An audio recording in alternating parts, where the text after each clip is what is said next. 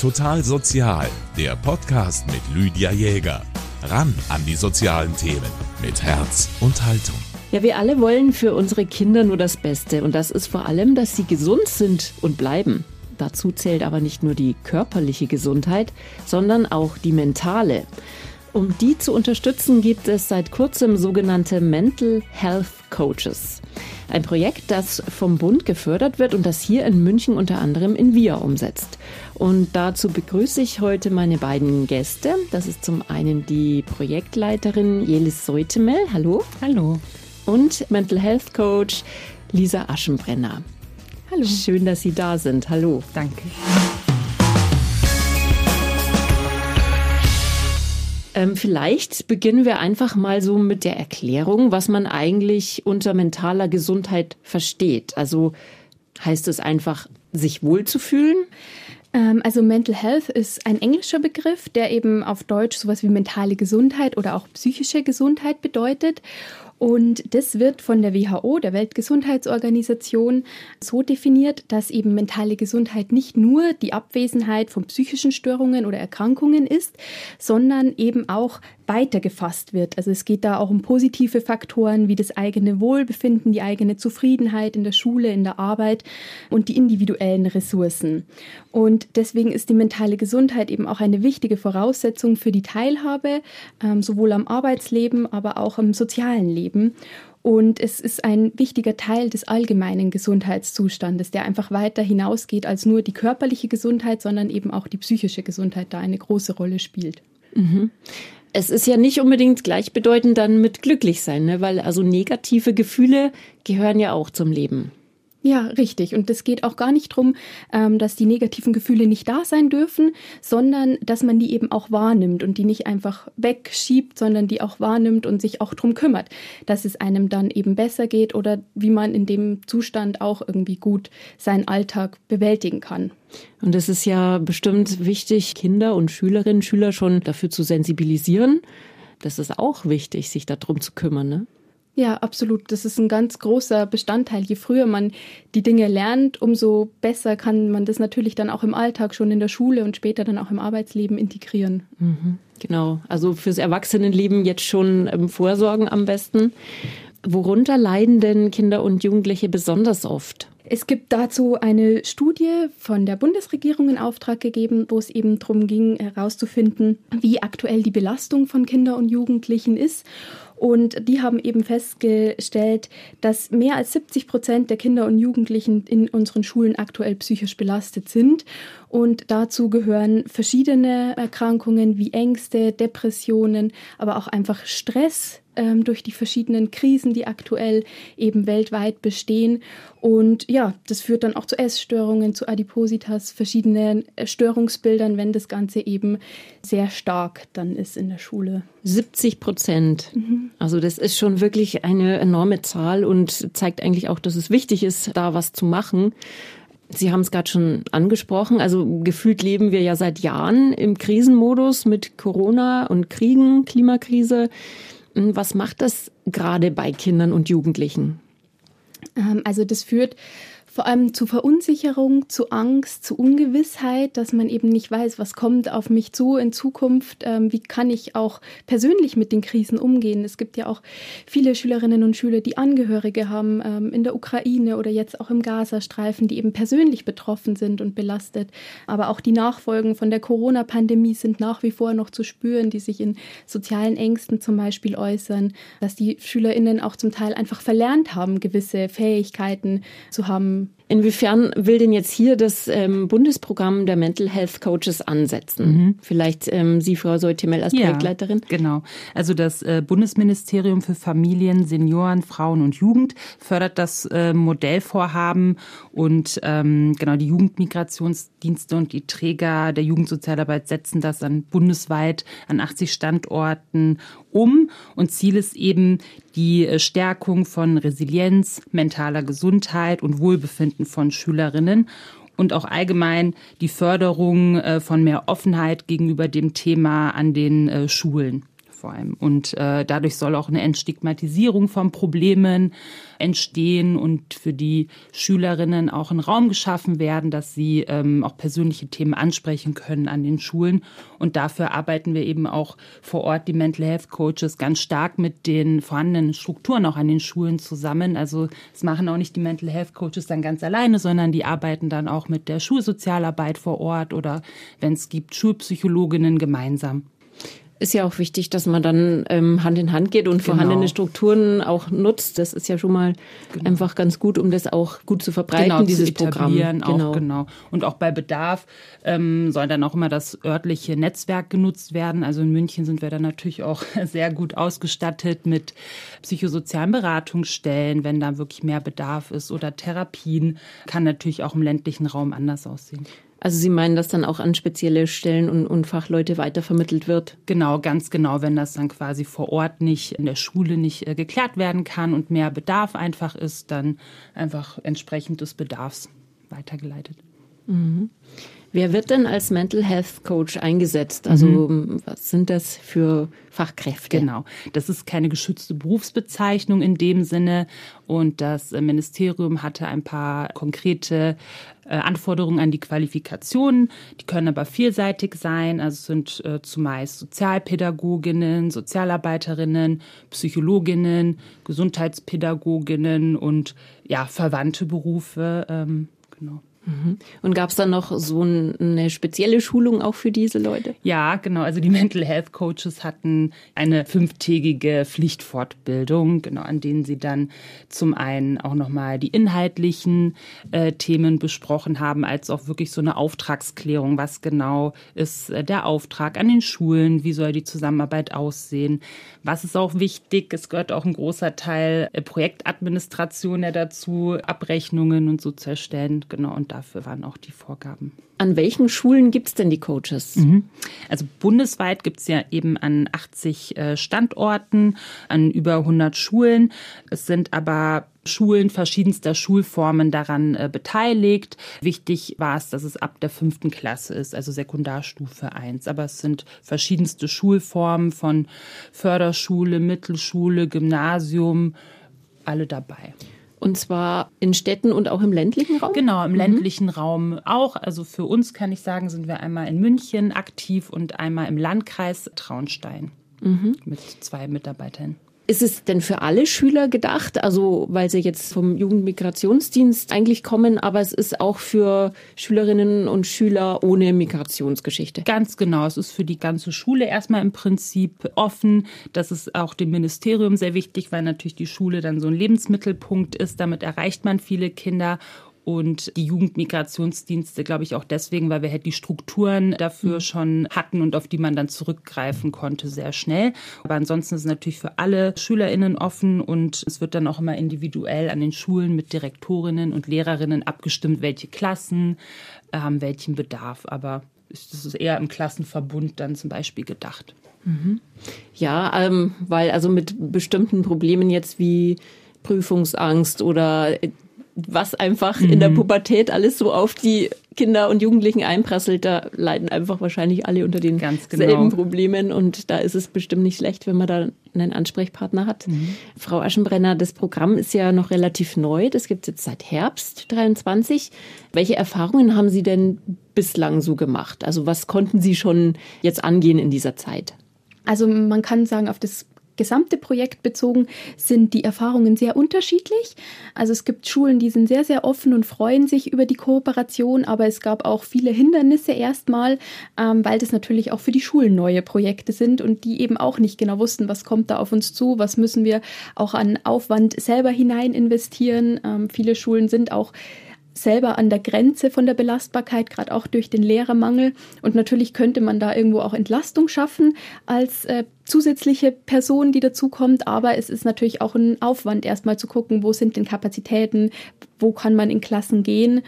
Ähm, genau, aber ich habe jetzt mit meiner Schule sehr, sehr gute Erfahrungen gemacht. Die haben sich sehr gefreut über das Projekt und sind sehr offen, ähm, da dann auch möglichst vieles anzubieten und wollen da eben die Schülerinnen auch gut unterstützen und haben auch einfach auch selber gemerkt, dass der Bedarf ganz stark gestiegen ist, gerade seit Corona, dass da zunehmend die Schülerinnen gekommen sind mit Belastungen, die davor einfach nicht da waren und wo eben auch die Lehrkräfte gesagt haben, sie kommen selber an ihre Grenzen.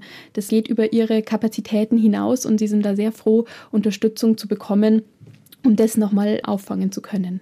Wie gehen Sie da vor bei Ihrer Arbeit? Also gehen Sie in die Klassen rein oder sind Sie am Pausenhof ansprechbar? Wie muss man sich das vorstellen? Mhm. Grundsätzlich ist ganz, ganz vieles denkbar. Das ist das Schöne an dem Programm, dass wir da sehr frei sind in der Gestaltung, wie wir das umsetzen wollen. In meinem konkreten Fall, ich arbeite sehr eng zusammen mit der Schulsozialarbeiterin und dann auch mit der Schulrektorin und dem Lehrerkollegium darüber, ähm, weil wir eben erstmal gemeinsam schauen wollten, wo die Bedarfe sind und die natürlich einen guten Überblick haben, welche Klassen gerade primär Unterstützung benötigen würden.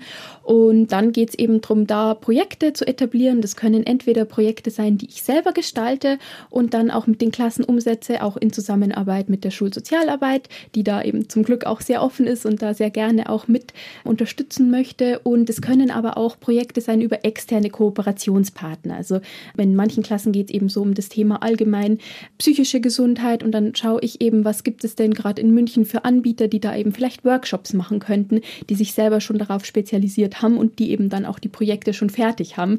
Und das kann ich dann eben auch anleiten, organisieren und dann natürlich auch finanziell unterstützen mit den Geldern vom Bund.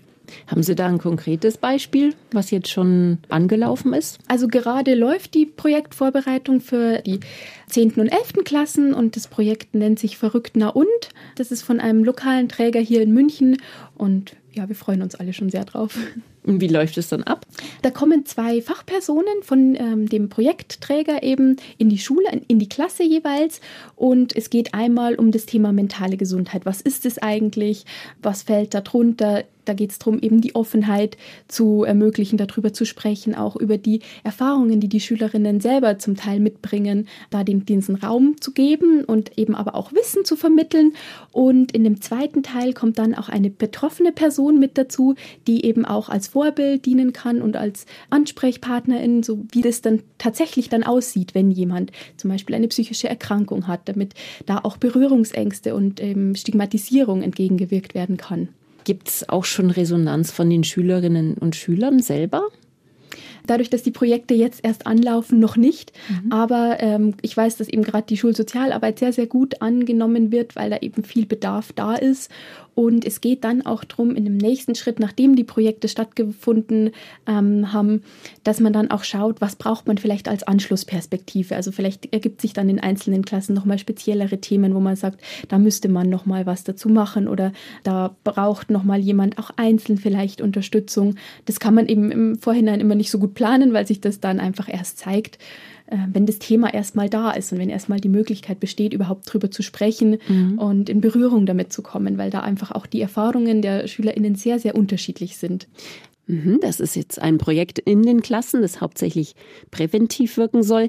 Wie ist das im individuellen Fall? Wie können die Schüler und Schülerinnen mit Ihnen in Kontakt treten? Also können die einfach auf Sie zukommen? Ähm, also die Möglichkeit gibt es grundsätzlich. In meiner Schule ist es jetzt so, dass dafür vor allem die Schulsozialarbeiterin da ist, die mit einem Büro auch vor Ort ist. Und ich komme eher punktuell dann dazu. Mhm. Ähm, aber natürlich besteht immer die Möglichkeit, auch mal am Pausenhof mit mir zu sprechen oder auch während der Projekte, ähm, wenn ich dann auch mit anwesend bin. Und es soll natürlich auch da sein, der Raum, wenn jemand schon mal dazukommt, als Person, die eben keine Lehrkraft ist oder eben nicht zur Schule direkt gehört, ist es oft noch mal einfacher für die SchülerInnen, da auch die Hemmschwelle zu überwinden und jemanden wirklich anzusprechen ja. ähm, und mit den Themen dann auch da zu sein. Und das ist auch so ähm, natürlich gewünscht oder möglich. Mhm. Haben Sie jetzt schon Einblick gewinnen können, was den Schülerinnen und Schülern so am meisten zu schaffen macht? Also wir haben es vorhin schon mal kurz angerissen. Gab es schon Berührungspunkte, wo jemand gekommen ist und gesagt hat, äh, ich glaube, ich habe irgendwie depressive Verstimmungen oder ich habe Prüfungsangst, also mhm. mich stresst das alles so, also irgendwie so konkrete Probleme mhm. schon, mit denen Sie zu tun hatten? An meiner Schule ist gerade ein großes Thema sowas wie äh, Lernstress, Prüfungsängste, weil ich eben an einem Gymnasium bin und da die Anforderungen natürlich schon einfach auch hoch sind und es zum Teil viel Druck auf die SchülerInnen auswirkt. Das heißt, das ist ein großes Thema, aber schon auch persönliche Erfahrungen, sowohl ähm, im Umfeld, im persönlichen familiären Umfeld, als auch eben SchülerInnen Schülerinnen, die feststellen, dass es ihnen selber nicht gut geht. Das kommt dann oft über Streitereien oder so mit den Konflikte äh, mit den Mitschülern raus. Und dann, wenn man nochmal genauer hinschaut, dann sieht man eben, dass da oft mehr dahinter steckt. Wie können Sie denn am besten dann helfen? Also worauf kommt es denn ganz besonders an? Das kommt natürlich sehr auf den Einzelfall mhm. drauf an. Ähm, je nachdem, um was es sich handelt, wenn man jetzt merkt, okay, im Gespräch, da ist jemand wirklich stark psychisch belastet, ähm, das heißt, da braucht es eher eine professionelle Begleitung, dann geht es eben darum, dass meine Aufgabe ist, mit der Person sich um eine Weitervermittlung zu kümmern, dass man eben schaut, gut, was gibt es eben für psychotherapeutische Anbindung vielleicht, wo kann man sich hinwenden, was gibt es für Adressen?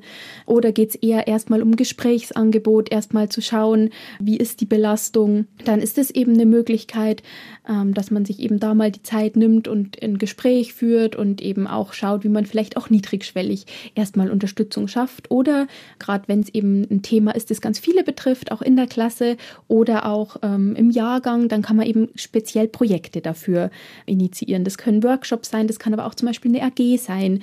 Ähm, wenn es jetzt zum Beispiel mädchenspezifische Themen gibt, dann kann man sagen, man macht eine Mädchen-AG immer einmal die Woche am Nachmittag, wo man sich dann eben genau mit den Themen auseinandersetzt, die für die gerade gerade präsent sind und wo dann auch mehr davon natürlich profitieren können. Mhm, also da schauen Sie einfach so, was gebraucht wird, wo der Bedarf ist und dann können Sie da einfach sich auch ausrichten danach. Genau, genau. Aber das ist dann außerhalb des Lehrplans die Angebote, oder? Ähm, teils, teils. Es kann auch mit dem Lehrplan verbunden werden. Mhm. Das können auch Projekte sein, die auch in den Lehrplan äh, mit einfließen, indem man zum Beispiel Inhalte äh, in verschiedenen Klassen zum Beispiel aufgreift, die auch im Lehrplan wären. Das können was im Kunstunterricht sein oder auch im Deutschunterricht. Ich kenne da vor allem jetzt auch von Kolleginnen ganz viele tolle Beispiele, die das auch genutzt haben. Mhm. Zum Beispiel eine Kollegin, da ging es im Kunstunterricht um Selbstporträts und dann haben die das Thema Identität, Selbstidentität, wer bin ich, mit aufgegriffen und haben dann eben über die Selbstporträts auch geschaut, was sind eben eigene Stärken, Ressourcen, was kann ich gut, was macht mich aus. Und dann wurde das eben sowohl im Kunstunterricht als dann auch im Deutschunterricht über eine den Aufsatz, als dann eben auch bei der Kollegin selber äh, nochmal aufgegriffen.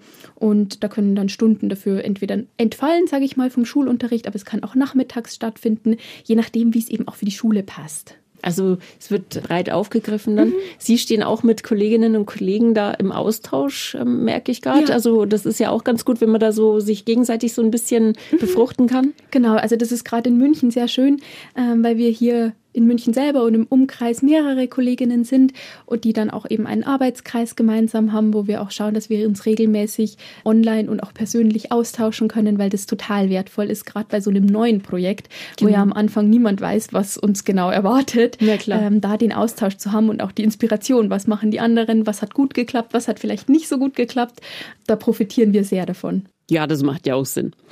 Wann und wie merken Sie denn, das geht jetzt über meinen Aufgabenbereich hinaus? Also hier braucht es professionelle psychologische Unterstützung. Sie haben ja auch gesagt, dass Sie da weitervermitteln. Also wie erkennen Sie, dass hier andere Fachkräfte notwendig sind? Also meistens natürlich im Gespräch. Es gibt auch ähm, natürlich körperliche Anzeichen, aber es ist immer wichtig, erstmal die Person dann auch anzusprechen und eben zu schauen, ob die auch überhaupt Unterstützung möchte. Es gibt natürlich Themen wie Selbst- und Fremdgefährdung. Da äh, geht es dann auch darüber hinaus, ob die Person das jetzt möchte oder nicht. Da muss gehandelt werden. Das ist ganz, ganz wichtig. Ähm, aber ansonsten versuche ich ganz viel wirklich transparente Kommunikation, die Möglichkeiten zu besprechen, wie es weitergehen könnte, damit man da eben auch so die Hemmschwelle abbaut sich Hilfe zu suchen und auch damit die SchülerInnen wissen, was sie für Möglichkeiten haben, was gibt es eigentlich für Angebote, weil das ja auch etwas ist, wenn man da selber anfängt, auch im Internet zu suchen, dann gibt es zahllose Internetseiten, aber so ganz eine konkrete Anleitung, was mache ich Schritt für Schritt, wenn ich jetzt zum Beispiel eine Therapie machen möchte, ähm, was braucht es dafür oder wie finde ich zu einem Psychiater, wie finde ich die Wege, was mhm. muss ich mitbringen, was darf ich auch als Schülerin, in welchem Alter, je nachdem, ähm, weil gerade Ältere können ja auch ohne dem Wissen der Eltern sich schon Hilfe suchen. Mhm. Und das ist auch oft einfach wichtig, da das Wissen zu vermitteln. Mhm. Und das hilft dann schon ganz vielen weiter. Ja, und einen Therapieplatz zu bekommen, ist ja auch nicht immer so ganz einfach. Also ist schon gut, wenn jemand einem dabei hilft. Wir haben ja vorhin gehört, es gibt verschiedene Möglichkeiten, Mental Health Coach zu werden. Meistens sind es Fachleute aus der Sozialpädagogik, Sozialarbeit oder Psychologie. Wie ist das bei Ihnen? Welchen Hintergrund haben Sie? Ähm, ich habe klinische Sozialarbeit studiert im Master und habe auch jetzt gerade die Weiterbildung zur Kinder- und Jugendlichen Psychotherapeutin gemacht und ähm, habe dadurch auch die Erfahrung über die therapeutische Seite und kenne mich da natürlich auch gut im System jetzt aus und kann das nutzen, um dann eben in meiner Rolle als Mental Health Coach da gut weitervermitteln zu können. Haben Sie denn vielleicht auch ein paar Übungen oder ein paar Tipps für uns, wie jeder so auf seine mentale Gesundheit vielleicht ja. besser achten kann oder was man für die mentale Gesundheit tun kann? Mhm. Also grundsätzlich allgemeine Tipps, die wirklich bei jedem helfen, sind natürlich so Sachen wie auf seine Gesundheit zu achten im Sinne von gesunde Ernährung, Bewegung, ausreichend Schlaf. Das sind so die Standardsachen, die eigentlich auch jeder weiß, aber wo ich es wichtig finde, dass man sich das auch immer wieder bewusst macht, dass man eben einfach auf sich achten muss, auf seine körperliche und psychische Gesundheit. Mhm. Ähm, also das geht ja auch Hand in Hand. Ganz genau. Wie man sieht, also was für den Körper gut ist, tut dann auch ähm, der Seele gut. Ganz genau. Und da eben sich das selber auch einfach bewusst zu machen, dass das wichtig ist, dass das eigene Leben auch Priorität hat und dass man da auf sich achten muss. Was ich auch immer wichtig finde, ist drüber zu sprechen, sich auszutauschen, weil es ganz, ganz häufig vielen Leuten so geht und man das aber erst im Dialog merkt, mhm. dass man nicht die einzige Person ist, die so eine Erfahrung gemacht hat, sondern dass man sich da eben gut austauschen kann und da auch über das Umfeld auch Tipps kriegen kann und dann eben aber auch, wenn man merkt, das geht drüber hinaus, sich auch wirklich Hilfe zu holen und da mhm. eben eine Offenheit zu schaffen, dass das nichts Schlimmes ist, wenn man mhm. sich Hilfe holt, weil das typische Beispiel ist, wenn man sich ein Bein bricht, dann geht man auch zum Arzt und deswegen, warum sollte man nicht zum Arzt gehen, wenn es einem psychisch schlecht geht? Und da sind einfach genügend Experten da, die einem dann helfen können. Genau, aber man kann natürlich auch äh, niedrigschwelliger ansetzen und eben über verschiedene Übungen wie Achtsamkeit, Atemübungen, das sind so die Standardbeispiele, wo man vieles machen kann. Da muss aber jeder auch für sich rausfinden, was so passt, weil da auch nicht alles für jeden hilft, sage ich mal. Das ist einfach auch sehr individuell. Mhm. Gibt es eine konkrete Übung, die Sie empfehlen? Mhm. Also eine Übung, die ich sehr schön finde und die ähm, unkompliziert zum Umsetzen ist, ist die Dankbarkeitsübung. Da geht es eben darum, dass man sich abends alleine oder mit der Familie, mit Freunden gerne auch hinsetzt und sich überlegt, was sind denn drei Sachen, die passiert sind heute, für die ich dankbar bin. Es kann was Schönes sein, etwas, was mich weitergebracht hat, oder einfach Kleinigkeiten im Alltag. Das muss nichts Großes, Weltbewegendes sein, für die man eben dankbar ist. Besonders schön ist es auch, wenn man sich aufschreibt in ein Tagebuch ähm, oder kleine Notizen macht und dann eben auch später zu einem Zeitpunkt, wenn es einem zum Beispiel nicht so gut geht, da nochmal reinschauen zu können und festzustellen, hey, es gibt doch einfach auch viele schöne Sachen in meinem Leben, die mir Freude machen und für die ich dankbar bin. Mhm. Und dann verfestigt sich so dieses positive Denken so ein bisschen wahrscheinlich, oder? Mhm, genau. Ja. Dass man, weil man neigt ja immer dazu, eher über Probleme nachzudenken und zu grübeln und so. Ja, was man kennt es fehlt, ja. Äh, was genau. man verbessern kann. Mhm, ja, man muss wirklich den Fokus einfach dann wahrscheinlich auf die positiveren Dinge legen, auch wenn es nur Kleinigkeiten sind. Genau. Es ist auch eben wichtig, dass man nicht damit die schlechten Sachen irgendwie kleinredet oder sagt, man schaut jetzt nur noch auf das Positive. Darum geht es gar nicht so sehr, sondern dass man eben einfach sagt, okay,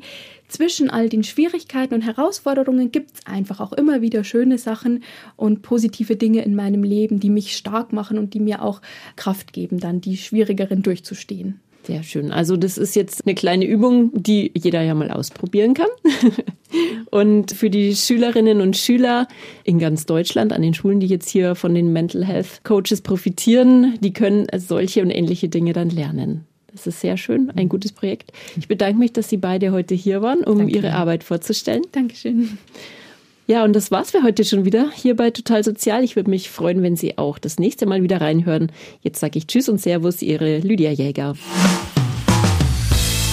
Total Sozial, ein Podcast vom katholischen Medienhaus St. Michaelsbund, produziert vom MKR.